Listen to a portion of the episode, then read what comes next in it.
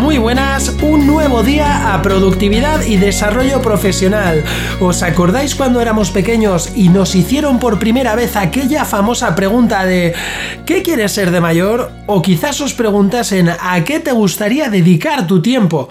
O seguro que os podrían haber preguntado ¿de qué te gustaría trabajar? Bueno, la pregunta es la misma, pero como seguramente a cada uno nos la habrán formulado con palabras completamente diferentes, os he puesto estos tres ejemplos, porque seguro que alguna da en el clavo. ¿Y por casualidad os acordáis alguno de la respuesta? Porque yo recuerdo que estaba el que quería ser policía para poder detener a los niños malos. También recuerdo aquel creo que era, o perdón, quería ser bombero para poder salvar vidas entre las llamas. Y aquella niña que quería ser doctora porque lo único que quería era cuidar de los niños enfermitos. En esa época nuestra imaginación no tenía límites. Queríamos ser astronautas, pilotos de avión y demás profesiones espectaculares.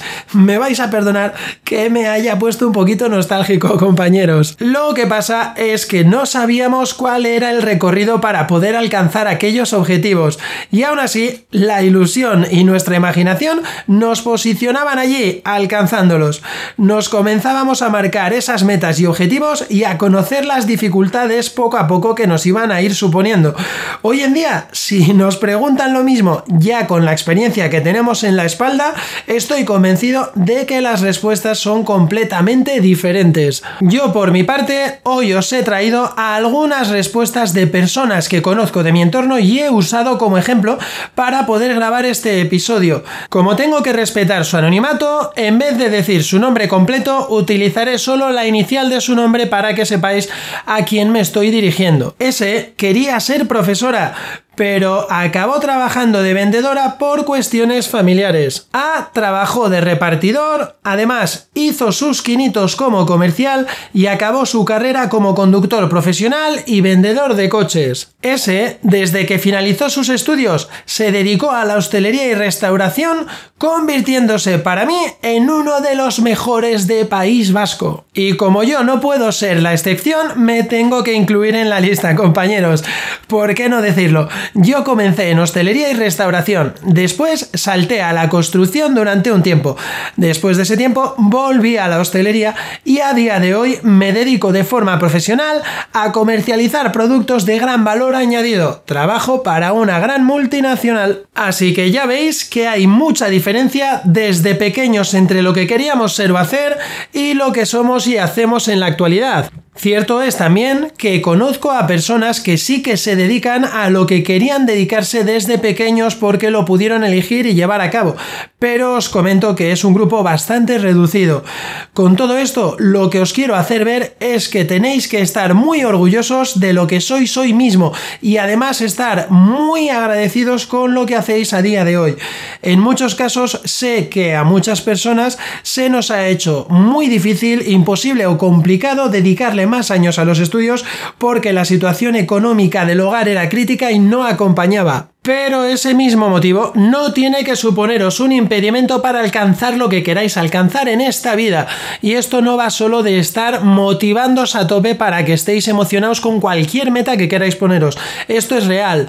Lo que no hayáis podido hacer ayer, intentad hacerlo hoy y no lo dejéis para mañana. Así estaréis un paso más cerca de esa meta que realmente queréis lograr. Y para los que nos vimos obligados a comenzar a trabajar desde muy jóvenes, además sin tener para nada clara cuál era nuestra vocación. Os voy a comentar cómo fuimos saltando de sector en sector, por qué lo fuimos haciendo y qué era lo que exactamente estábamos tratando de lograr, cuál era nuestro objetivo. Yo aquí os voy a enumerar cuáles fueron mis tres objetivos y por ese motivo fui saltando de sector en sector. Mi primer objetivo eran mis conocimientos y es que resulta que quería aprender, no solo era ganar dinero. El segundo objetivo eran mis ganas de aprender. Tenía un hambre voraz de conocimientos, de querer saber cómo podía preparar un café con leche, cómo podía preparar una tortilla de patatas. No tenía ni idea, pero lo que sí que tenía claro era que tenía muchas ganas de saber hacer. Y por supuesto, mi último objetivo era pensar en que cuanto más me paguen, mejor. Aunque ya contaba que no sería mucho porque por aquel entonces no tenía apenas experiencia laboral. Y bueno amigos, así suelen ser los inicios más complejos cuando tienes que arrancar desde muy joven sin experiencia, pero nada cuesta tanto que no se pueda alcanzar. Y aquí no venimos a hablar de lamentos, o sea que para poder detectar cuál es nuestra vocación, para poder dedicarnos de lleno a ella y vivir de lo que nos gusta, podemos probar a trabajar en diferentes sectores o puestos para ver qué nos gusta más y qué nos gusta menos. Para los que no podáis probar así, podéis anotar aquellos trabajos en los que realmente querríais probar o que se ajustaran más a vuestros gustos, deseos o necesidades y quedar con personas que se dediquen a ello y por supuesto hacerles un interrogatorio de pe a pa. Preguntarles ¿Qué les gusta más del puesto? ¿Qué es lo que menos les gusta del puesto? ¿Cuáles son las obligaciones del puesto y qué obligaciones extraordinarias les suele requerir su jefe aparte de las propias del puesto? Os podréis hacer una idea básica mentalmente, más o menos amigos, pero lo mejor, yo siempre lo recomiendo, es estar, probar y decidir. Para aquellos que creáis que vuestra vocación está en un puesto que requiere formación reglada y no la tengáis aún, nunca es tarde Buscad escuelas profesionales para sacar esos títulos. Además, hoy en día contamos con un montón de medios digitales para sacar títulos homologados desde casa. Sabéis que tendréis que exprimiros al 300% para ir a trabajar, atender a vuestra familia y después estudiar.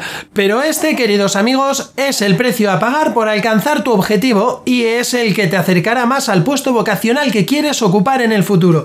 Tenéis todo mi apoyo moral y sabéis que os ayudaré en la medida de lo en todo lo que me preguntéis. Mucho ánimo a todos y a seguir logrando metas nuevas con ilusión. Hasta aquí el episodio de hoy amigos. Espero que os ayude a buscar vuestra vocación y a cumplirla.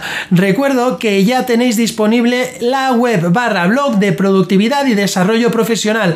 Poner en el buscador comercio y emprendimiento.business.blog para poder acceder. Aunque también os dejo el link en la descripción de cada episodio pasar por feedback y compartir conmigo vuestras inquietudes, las dudas o lo que queráis. Suscribiros al blog de forma totalmente gratuita, chicos. Todavía estáis a tiempo porque está disponible por tiempo limitado. Y como cada día, no olvidéis por favor dar me gusta y 5 estrellas si realmente os ha gustado el episodio. Ya sabéis que con esto vais a ayudarme a seguir subiendo en las listas de reproducción para llegar a cuanta más gente sea posible. También así podremos ayudarles a ellos. Mañana volvemos a escucharnos con más consejos de productividad y desarrollo profesional. Un fuerte abrazo, chao.